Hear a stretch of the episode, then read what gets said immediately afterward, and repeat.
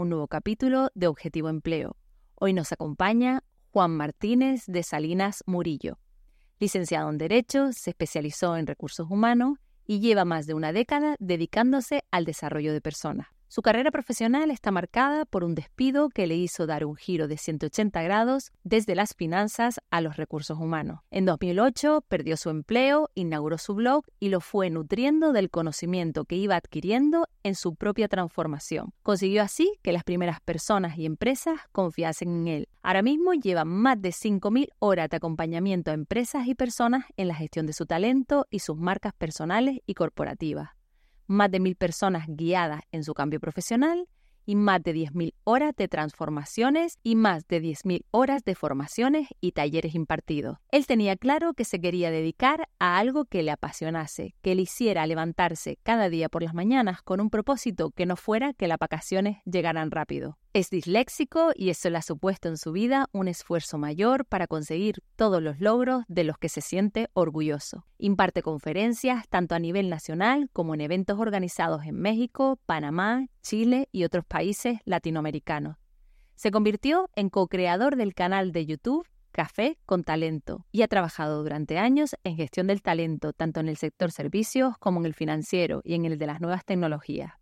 Los años 2009, 2011 y 2016 ganó el Premio de Investigación Aragón Orientación Profesional y tiene publicado un libro llamado Ejercita tu talento. Es un libro de ejercicios prácticos para aprender a reflexionar sobre nuestro perfil profesional, la forma de mostrarnos, cómo trabajar nuestra propuesta de valor. Este libro trabaja los 10 bloques claves para poder visualizar. Les invito a entrar en su web que no tiene desperdicio www.juanmartinezdesalinas.com. Y ustedes preguntarán, ¿para qué viene Juan de Salinas a Objetivo Empleo? Pues por supuesto, hablar de talento. Hola Juan, ¿qué tal? ¿Cómo estás? Perfecto. Pues muy bien, Yurena. Gracias por, por haberme invitado a tu, a tu podcast. Y bueno, pues es un, un placer, ¿no? Que te acordases de mí pues para hablar del desarrollo del talento en las empresas. Hombre, ¿cómo no me voy a acordar de ti si además te tengo en LinkedIn y veo todo lo que publicas y es maravilloso? A ver, Juan, nosotros vamos a hablar hoy del talento, del cual eres especialista, y a mí me gustaría que explicases un poco, la palabra talento está como un poco ya trillada, ¿no? Que mucha gente la escucha pero no sabe muy bien que si son nuestras habilidades y tal. ¿Cómo la definirías tú desde tu perspectiva? para mí el talento es la capacidad que aglutina eh, competencias, habilidades, conocimientos, experiencia, aunque también uno tiene talento aunque no tenga experiencia, porque todos algún día comenzamos sin experiencia, ¿no? Entonces, al final, es ese valor bruto que tienes que saber eh, manifestar para que sea útil a otras personas o en las organizaciones, ¿no? Pero claro, al final todos tenemos talento. Entonces, al final tienes que saber qué se te da bien hacer y qué puedes ayudar a solucionar a los demás. Entonces, uno, porque hay en ocasiones que tú puedes tener talento y no encajar en una empresa porque al final no todas las personas encajamos en todas las empresas, ni todas las empresas nos encajan a todas las personas. Lo digo porque parece que es un fracaso el, el que no haya encaje. Y eso no significa que la persona que tiene que salir, por las circunstancias que sea, no tenga talento. Todas las personas tenemos talento. Lo que pasa es que, bueno, la forma de ejecutar o de armar ese talento o demostrarlo, pues no encaja en todas las empresas, ¿no? Hay gente que destaca en las competencias o en unos conocimientos que según la estructura de la empresa, pues va a ser complicado que tú lo puedas eh, lucir o mostrar, ¿no? Y también uno necesita su rodaje, su, su bagaje y luego el talento evoluciona, claro. no, no vamos a tener siempre el mismo talento. Vale. ¿Tú crees que las empresas en este país valoran el talento individual de las personas? ¿Son conscientes de, de ello? Bueno, en ocasiones no. Y diré por qué. Porque yo creo que a veces vamos como demasiado encorsetados hacia un perfil profesional y las personas somos mucho más que un rol o que un perfil profesional, ¿no? Porque claro, tú cuando vas a un perfil buscan una persona con determinadas eh, requerimientos, conocimientos, experiencias y puedes tener otras cosas que pueden ser valiosas para la organización, pero que a veces las desconocen o no las saben apreciar, ¿no? Entonces, bueno, yo creo que deberíamos de ir hacia un poco esas organizaciones TI donde eh, no hay esa jerarquía tan grande y, se valora más bueno, lo que puede aportar una persona dentro de una organización, ¿no? Pero bueno, estamos todavía lejos de eso. lejos, ¿verdad?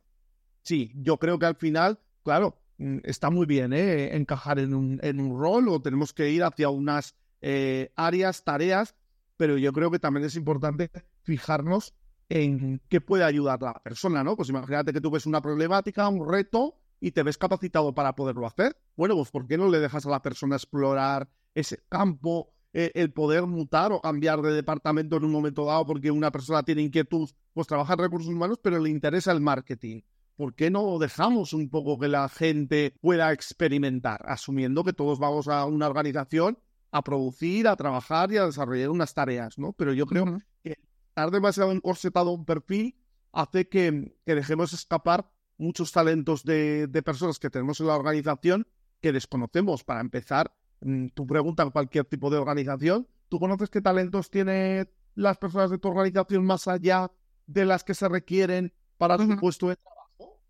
Y hay gente que igual te habla idiomas, hay gente que igual tiene una capacidad de venta innata pero no trabaja en eso. Entonces, bueno, yo creo que al final tienes que ir hacia un perfil o rol, pero con flexibilidad, ¿no? Yo creo que todo es posible, porque si no, al final hace que, que el talento de la gente pues se pierda, ¿no? ¿Cómo, por ejemplo, un profesional de los recursos humanos puede detectar en un candidato, en media hora de entrevista, en los mejores casos, que esa persona tiene mm, los talentos que, que buscamos para, para, esa empresa? ¿Cómo crees que deberían detectarlo? Yo creo que algunos algunos conocimientos o algunas competencias con la practicidad, ¿no? Poniéndole casos que se va a encontrar en su día a día en el puesto de trabajo y cómo lo resolvería, ¿no? Que te cuente también experiencias de cómo lo haría, de cómo lo resolvería, porque tomó esas decisiones. Yo creo que al final eso es lo que también te hace ver los ejemplos que te pone, lo que te, lo que te cuenta, bueno, y, ir hacia pruebas más Em, del día a día que uno se va a encontrar en, su puesto de trabajo, ¿no? Porque si no, al final es muy difícil y que te explique un poco qué, qué haría, cómo lo haría, porque, bueno, al final no es una ciencia exacta, ¿no? La toma de decisiones o la ejecución de tareas. Entonces, yo creo que también tenemos que ir hacia, hacia eso, ¿no? Porque tú lo has visto igual que yo, currículums de gente que los hace muy bien, que luego llega a la entrevista y que para nada sabe defender ese gran currículum que tú ya lo veías a esa persona sentada en el puesto, ¿no? Y otras personas, pues que te mandan un currículum muy básico y que, bueno, les llamas para la entrevista, pues porque has visto algo y luego en la entrevista te dejan boquiabierto de decir, ostras, es que esta persona mm, no se saca nada de partido en el currículum. Entonces, bueno, no se pueden sacar conclusiones anticipadas. Vale. Luego yo también creo que hay que darle un poco de margen a la persona incorporada. Porque hay empresas que quieren en una semana ya eh, que la persona ya eh, obtenga resultados. Claro, eh, hay que dar un poco de margen porque por mucho que tengas el rol o, la, o el bagaje y la experiencia, vas a una empresa nueva, con unos procesos, con una forma de actuar diferente a la tuya y tienes que tener ese, ese conocimiento. Vale, aquí hemos hablado, has hablado de cosas súper interesantes, sobre todo desde el punto de vista, claro, de las empresas, cómo detectan y tal, pero, por ejemplo, una de las cosas que son súper difíciles es que el candidato o la persona que está aplicando para un puesto sea capaz de desarrollar sus talentos. ¿Qué consejo darías tú para que las personas pues en una entrevista pueda exponer los talentos que esa persona cree que tiene o por lo menos buscarlos si no, los ha detectado. Claro, este es, este es un gran problema, ¿no? ¿Qué se te da bien? ¿Qué sabes hacer? A mucha gente, bueno, es que yo Juan no sabría que destacar nada. Claro, no estamos hablando de gente que haya inventado algo que no existe. Nos referimos a tareas de tu día a día que sepas hacer de forma extraordinaria o mejor que otras personas, ¿no? Puede ser hablar un idioma, reparar cosas. Al final, yo creo que tienes que saber un poco qué es lo que más te llama la atención, pues de lo que has estudiado, de lo que has hecho y puedas un poco contar. Y yo creo que a esto nos ayuda también preguntar a, a las personas que han trabajado contigo, a tu red de, de contactos o, o de personas cercanas. Oye, ¿tú qué crees que se me da bien a mí? Y sobre mm. todo, a gente que ha trabajado contigo, ¿no? O en qué crees que yo soy bueno. Porque tú a veces crees que eres bueno en algo y, hay, y la gente destaca otras cosas de ti. Pues oye, eres, tienes una capacidad negociadora muy buena o se te da muy bien las herramientas técnicas. Bueno, pues al final yo creo que es un poco experimentar. También decir que, a ver, al final uno puede estar predispuesto a ser bueno en algo, pero para conseguirlo tiene que ir hacia la práctica, ¿no? Porque no la gente, hay estudios, ¿no? Que así lo manifiestan, no la gente con mayor coeficiente intelectual es la gente que en ocasiones llega más lejos o a puestos más eh, relevantes a nivel empresarial o social. ¿Por qué? Pues porque, bueno, puede estar predispuesto, pero al final tienes que tener ese engranaje, esa capacidad de adaptación, esa proactividad de experimentar, porque claro, yo cuando acabé mi grado de derecho, yo no sabía lo que me gustaba,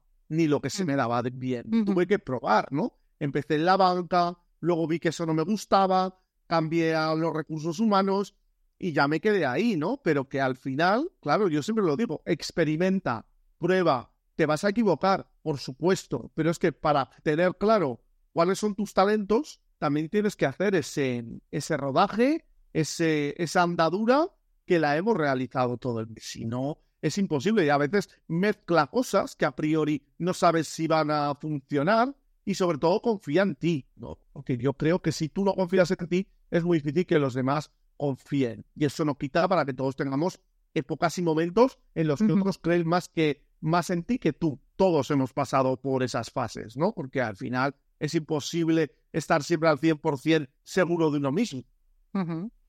Eh, has dicho eh, su mogollón de cosas interesantes. Entre ellas destaco, por ejemplo, hace diferencia, por ejemplo, entre nuestros talentos al inicio de nuestra carrera, ¿no? Que no tenemos ni idea, que estamos un poco perdidos y tal, que tenemos que conocerlos. Claro, la gente que nos escucha y a lo mejor está enfrentándose pues a la búsqueda de su primer empleo lo ve más complicado, pero para eso hay muchas herramientas. Está, bueno, pues conocerse a sí mismo, preguntarle al entorno y todo esto, detectar esas porque la verdad que es verdad que nuestro sistema educativo no nos lleva a conocernos a nosotros mismos como personas, ni los talentos que tengamos, bueno, ni a la hora ni siquiera de, de poder eh, elegir una carrera profesional, nadie nos guía, ¿no? No, no, no, totalmente, Yurena, eh, tú le preguntas a una persona, oye, ¿cuánto tiempo dedicas a, mm, a conocerte a ti mismo? Y te miramos diciendo, el friki este, ¿cómo me pregunta esto? Porque, claro, a ver, no, no dedicas tiempo. Y a ver, yo creo que también tenemos que ser coherentes.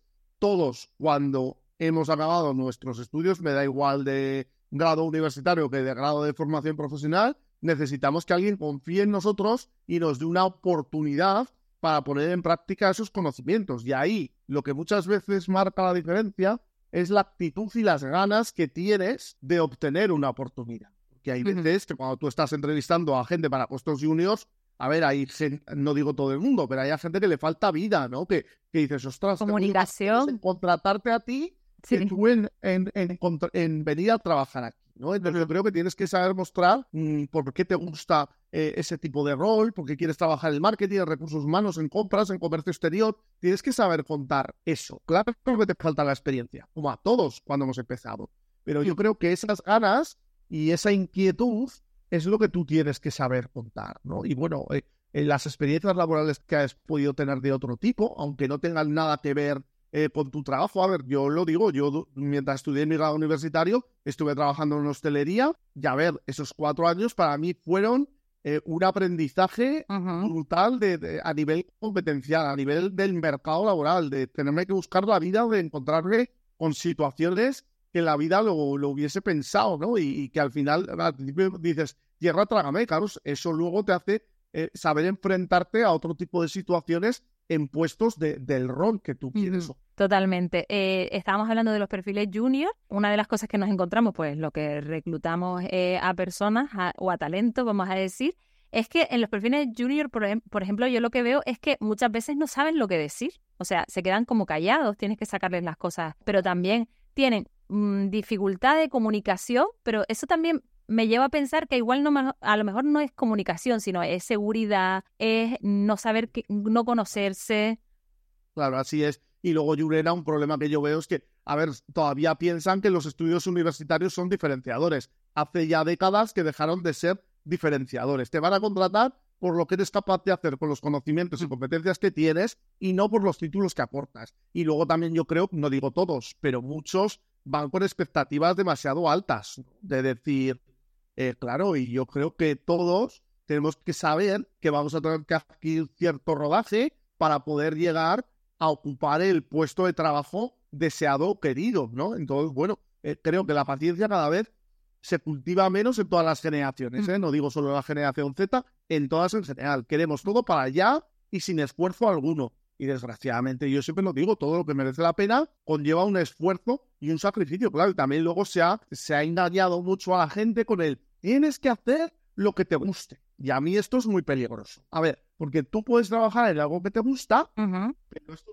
no significa que no haya tareas que te resulten tediosas o aburridas, aunque te guste tu profesión. Lo digo porque, claro, pensar que siempre vas a hacer algo que te gusta y que no te vas a aburrir y que y yo creo que se, en todas las generaciones, pero la generación Z lo veo mm. todavía con mayor, con mayor profundidad y con mayor cualidad, ¿no? Que claro, la mínima eh, es que me aburro y me he ido. No, ya, pero llevas dos meses en ese puesto de trabajo.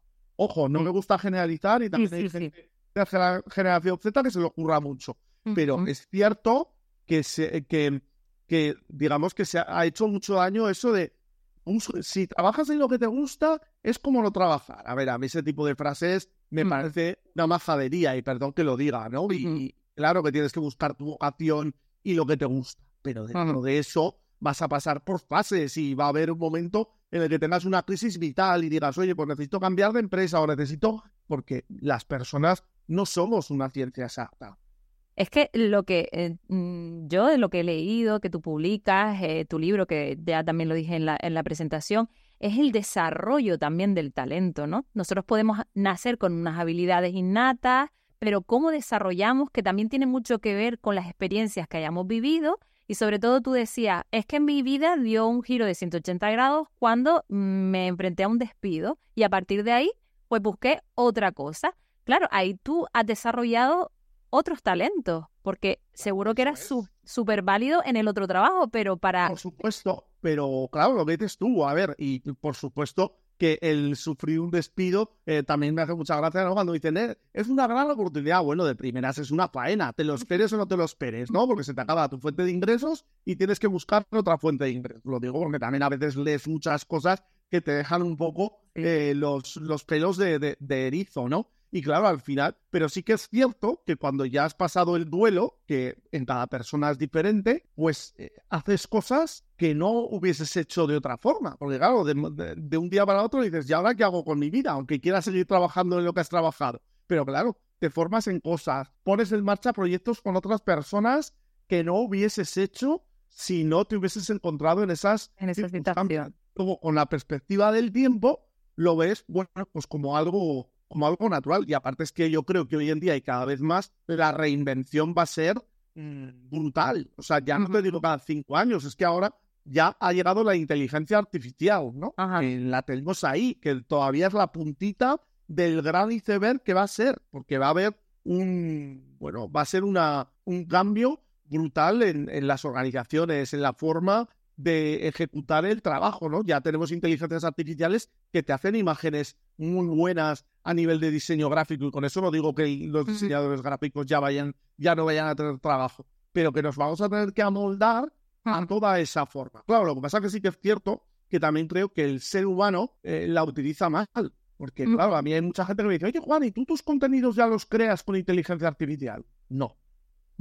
A mí no se me ocurre un post crearlo con inteligencia artificial, porque entonces no sería mío. Otra cosa es que parte de un texto mío lo meta para probar y diga a la inteligencia artificial, mejóramelo, pero es texto mío y aparte muchas veces no me gusta porque me cambia las ideas.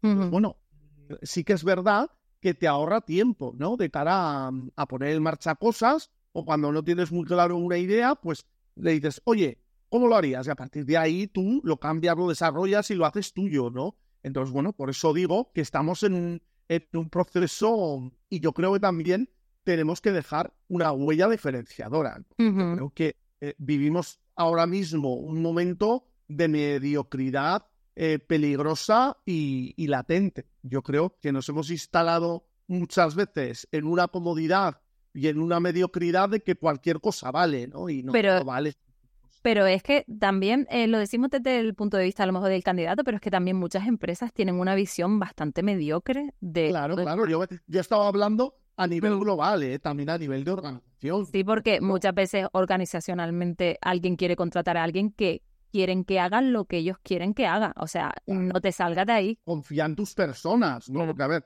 contratar a personas para decirles lo que tienen que hacer y todavía esto pasa más de lo que nos gustaría, me parece muy triste, ¿no? Porque tú has contratado a un profesional que tiene más conocimientos y sabe hacer esas tareas mucho mejor que tú, porque para eso lo has contratado. Pues confía en él y déjale hacer, ¿no? Porque es que muchas veces la jerarquía organizacional es un tapón. Pone límite. Claro, que tapa el, el talento de las personas. A ver, y nadie va a brillar en una organización si no le dejas brillar. Y eso supone dejarle sumarse, eh, dejarle su tiempo y su forma de trabajar. Cada persona se organiza mejor de una manera. A mí me hace mucha gracia, por ejemplo, el teletrabajo, ¿no? El teletrabajo salvó a muchas empresas durante la pandemia. Y ahora, cuando ya la pandemia ni nos acordamos, pues las empresas ya han quitado el teletrabajo. A ver, por supuesto, hay puestos que no tienen la posibilidad de teletrabajar. Pero, ¿por qué no permites que cada persona se organice como quiera, como pueda, dentro de lo posible. A ver, hay gente que prefiere ir a la oficina porque se organiza mejor allá. Pero bueno, si hay una persona que puede un sistema híbrido y lo permite, o sea, que al final, a mí lo que me da mucha rabia es el café para todos, que sigue muy habitual, ¿no? En la flexibilidad. No, pues es que solamente las personas que tienen hijos. Bueno, yo que por ejemplo no tengo hijos, ¿qué pasa si necesito esa flexibilidad horaria en un proyecto? Por lo que sea. Otra cosa, por un familiar, por lo que sea, ¿no? Pues hay muchas empresas que no te dan la posibilidad, no es que usted no tiene hijos, ya, ya, pero bueno, igual necesito esa flexibilidad, ¿no? Entonces, a eso me refiero, que parece que si no entras en el molde de lo que ellos consideran global para esa flexibilidad o para esa promoción, pues no encajas. Bueno, ya hablaremos en otra ocasión, porque ya se nos está quedando corto el capítulo, pero hablaremos en otra ocasión de aquellas empresas que hasta les molesta que haya talento y que brille en sus organizaciones, porque puede ser una amenaza, puede ser miedo. Pero vamos, esto ya da para otro podcast. Yo lo que quería preguntarte en este sentido, que está súper trillada también la frase, es retener el talento. ¿A ti qué te da con que yo diga eso? A mí me chirría. La palabra retener el talento me suena a, que estás atracando algo, ¿no? Y que estás obligando a la gente a quedarse. A ver, yo creo que al final Mm, es una palabra que se usa más y que no es que me super convenza, pero creo que es más adecuada, es la de fidelizar el talento.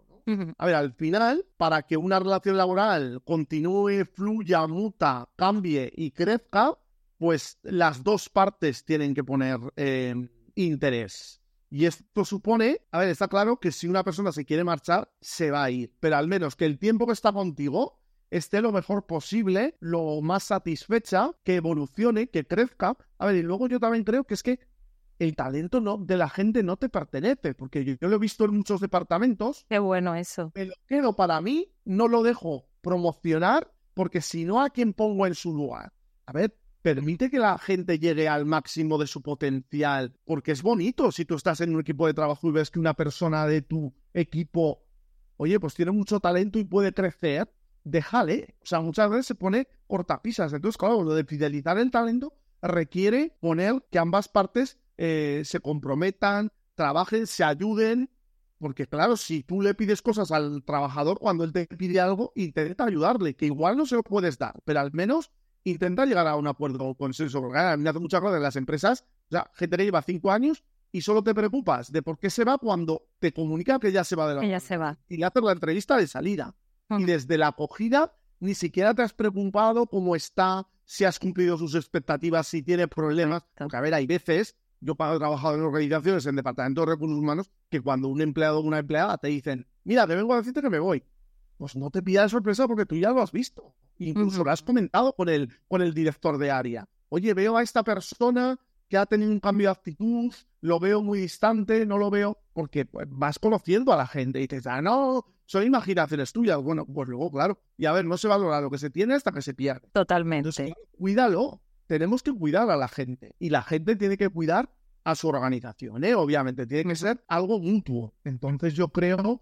que tenemos que ir más hacia, hacia, hacia esa fidelización. A ver, ¿por qué continúan las parejas? Las parejas que continúan ¿Por qué? Y las que no. Pues bueno, pues que son capaces de adaptarse, de evolucionar de quedarse con lo bueno y de ceder, hombre, con unos límites, ¿no? Porque hay cosas que... Y de cuidarse el uno al otro. Claro, y se cuidan, pues lo mismo. A ver, lógicamente, la gente de tu empresa no es tu familia, porque a mí me hace mucha gracia que también lo leo a veces. No, no. No, es que tus compañeros de trabajo es tu familia, no, no, tu familia es la que tú eliges fuera del trabajo. Pero sí que es cierto que es gente con la que tú convives y tienes que intentar dentro de lo posible ayudarte, ¿no? Y, y aceptar que los demás son diferentes y que sean diferentes a ti no supone que sean peores ni que sean una amenaza. Porque claro, al final la gente que nos cae mejor es la que es muy parecida a ti. Y a mí por eso muchas veces me gusta eh, conocer y relacionarme con gente que no tiene nada que ver conmigo, ¿no? Porque, a ver, para empezar, te ayuda a crecer, a evolucionar. Yo he hecho proyectos con gente de la generación Z y yo soy de la generación X. ¿Y qué? Pero yo aprendo cosas de esa generación que me parece que tienen cosas súper estupendas y que aportan muchísimo. Y otras de la generación Y y de la generación Alfa cuando empiecen a, trabajar en el mercado laboral, ¿no? Que todavía no han llegado. Ojalá las empresas que, que escuchen el podcast o los líderes de algunas de ellas, pues tengan en cuenta que en la diversidad de los talentos está ahí, vamos, una maravilla en los equipos. O sea, que tengan talentos diferentes, que provengan de distintas nacionalidades, eh, no sé, de todo, pero que sea mm, diferente. O sea, es una riqueza increíble. Totalmente de acuerdo contigo, Yurena. A mí me hace mucha gracia pues el tema del edadismo. A ver, el edadismo existe ¿por qué? Porque lo permitimos todos, ¿no? Y las empresas. A ver, si una persona encaja con los requisitos que pides, da igual la edad que tenga, entrevístale y mira a ver si te encaje. Obviamente, si no cumple el perfil que necesitas, pues es lógico que no lo tengas en cuenta. Pero claro, si tú no entrevistas a gente de 50 años, no vas a contratar a nadie de esa edad o de ese rol. Y que al final la edad es un número, lo mismo que Ostras, que los de 50 de hoy eran los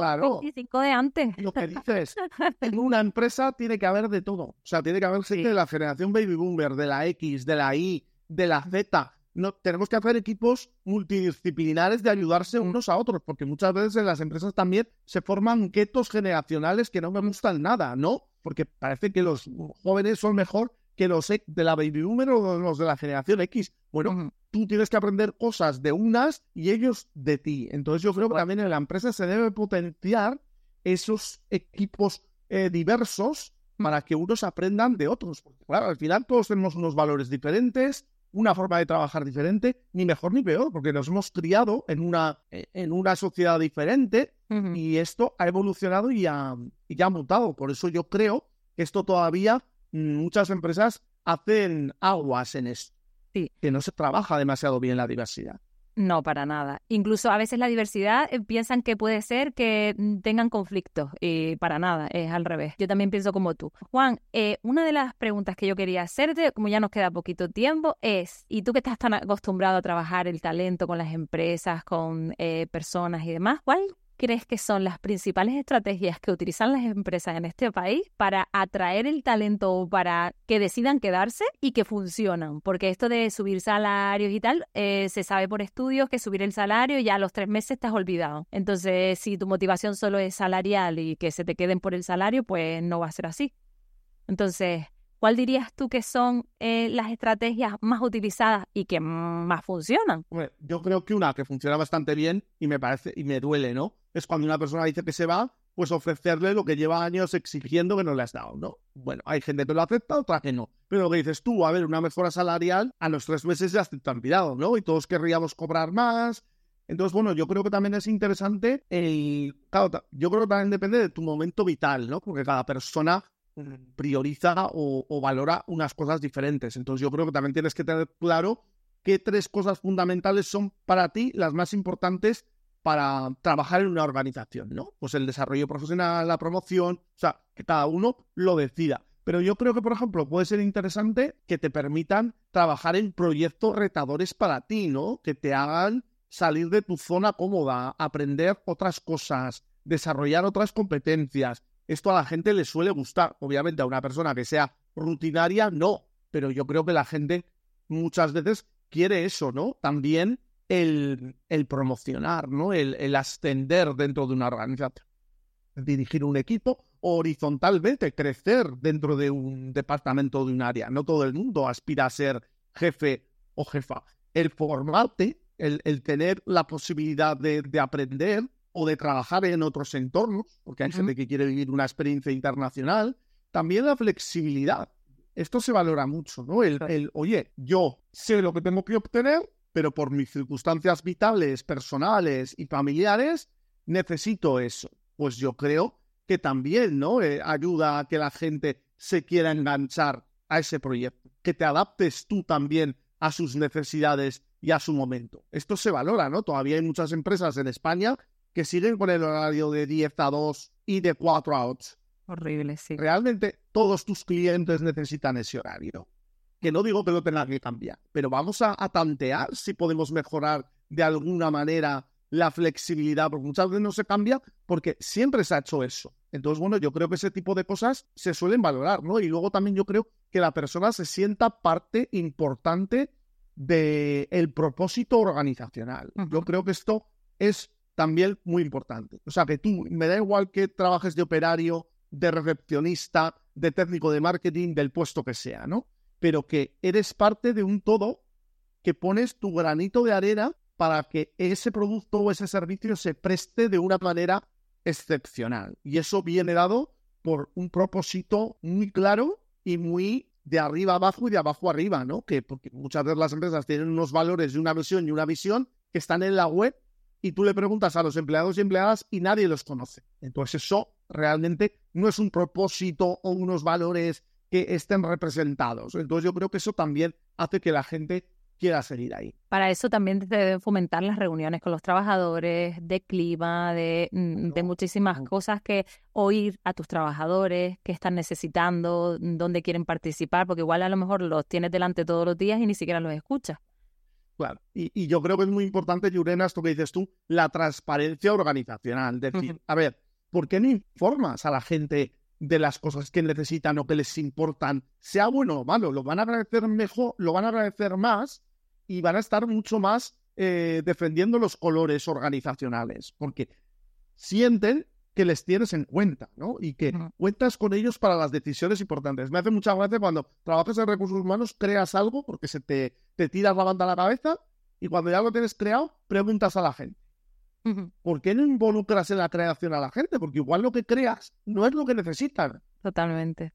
Claro, y, y, yo creo que muchas veces se peca, no se hace adrede, sino porque eh, eh, es un poco el, funcionamiento ¿no? de, las organizaciones. Entonces, bueno, porque da miedo a veces preguntar. pero es que preguntando y escuchando se resolverían muchos problemas que surgen en el día a día porque serán muchas cosas por hechas, malentendidos, tanto de la empresa como del trabajador. ¿eh? Muchos de los trabajadores, joder, si algo te preocupa, te afecta o tienes un problema, comunícalo. Comunícalo. Porque ya sí. hecho que no te lo van a solucionar. Lo has intentado. A ver, igual lo intentas y no te sale como esperabas. Pero bueno, inténtalo, que no, pues ya sabes que no va a poder ser ahí, ¿no? Porque muchas veces nos ponemos siempre en lo peor.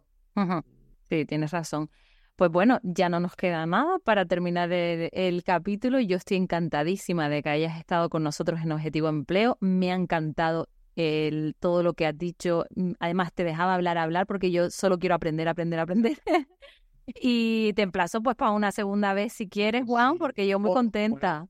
Yo encantadísimo, Yurena. ¿eh? Perdóname por si me he ido de temas, porque no, no, no me encanta. Yo iba de uno a otro, de otro a uno, pero bueno, al final se me ha pasado el rato a mí también. No me he dado cuenta y yo encantadísimo de, bueno, de que me invites otro día y de poder seguir charlando sobre los temas que consideres interesantes, porque bueno, también, em, lógicamente, tú también tienes muchas cosas que aportar y bueno, afortunadamente pensamos en muchas cosas igual y muchos profesionales ya piensan como nosotros. ¿eh? Lo que pasa es que, bueno, no todo el mundo se atreve a contarlo, a decirlo, porque yo creo que... Los cambios son difíciles pero bueno, hay que, y eso que somos y, eso que somos animales de cambio, ¿eh? Constante, que, que, nos lo digan cuando la pandemia, que tú la nombraste antes. Imagínate. Pasa que a todos queda muy cool y bonito lo de yo cambio, pero claro, cuando tienes que cambiar algo, eh, se te rasgan las vestiduras porque a todos, todos somos gente de hábitos, ¿no?